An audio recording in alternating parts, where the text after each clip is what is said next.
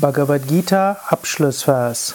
Hariom Tatsat iti Srimad Bhagavad Gita Supanishatsu Brahma Vidyayam Yoga Shastre Shri Krishna Juna Samvade Guna Traya Vibhaga Yogo Nama Chaturdashodhyayaha so endet in den Upanishaden der glorreichen Bhagavad Gita, der Wissenschaft vom Ewigen, der Schrift über Yoga, des Dialogs zwischen Sri Krishna und Arjuna, das 14. Kapitel mit dem Namen Der Yoga der drei Gunas.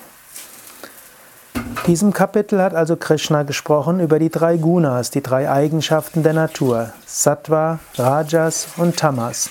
Er hat beschrieben, was sind Sattva, Rajas und Tamas.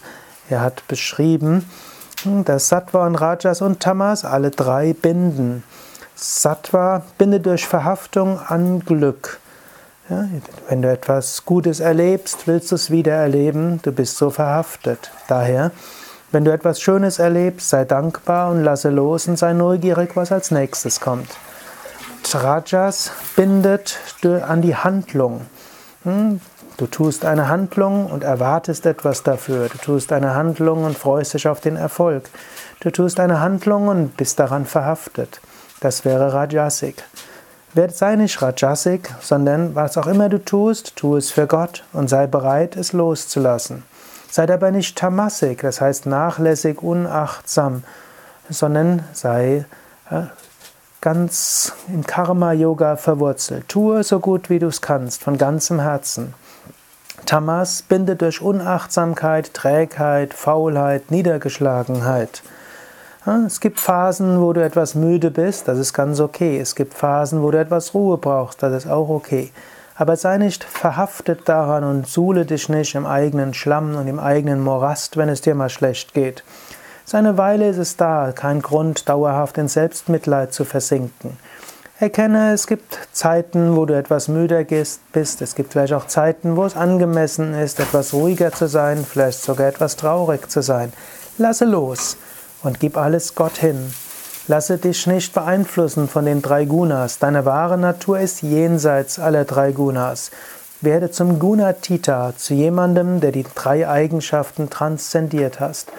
Werde gleichmütig in Erfolg und Misserfolg, gleichmütig in Lob und Tadel gleichmütig in Vergnügen und Schmerz. Hm, dann kannst du die Unsterblichkeit erlangen. Und wenn es dir schwierig ist, diesen Gleichmut zu erlangen, dann bringe alles Gott dar. Diene Gott von ganzem Herzen. Denn Gott wird dich schließlich dazu führen, dass du von selbst zum Höchsten kommst. Das ist die Essenz dieses 14. Kapitels, genannt der Yoga der drei Gunas. Es gibt noch zwei weitere Kapitel, wo Krishna sehr viel spricht über die drei Gunas, sehr viel detaillierter, nämlich im 17. und im 18. Kapitel. Dort wird es noch klarer und praktikabler und sehr viel detaillierter, wie du über die drei Gunas hinauswachsen kannst und wie du von Tamas und Rajas zu Sattva kommen kannst, um dann Sattva zu transzendieren. Hariom Tat Sat इति श्रीमद्भगवद्गीतासु उपनिषत्सु भवित्यायं योगशास्त्रे श्रीकृष्णार्जुनसंवादे गुणत्रयविभागयोगो विभाग नमः चतुर्दशोऽध्यायः